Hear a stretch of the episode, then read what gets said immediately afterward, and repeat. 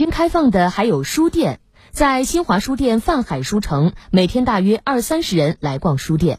放假了，估计书店人少，然后正好平时也喜欢看书，所以就过来看了一下书。为了应对疫情造成的影响，新华书店推出了新华惠民券，可以和武汉消费券叠加使用，让市民享受折上折。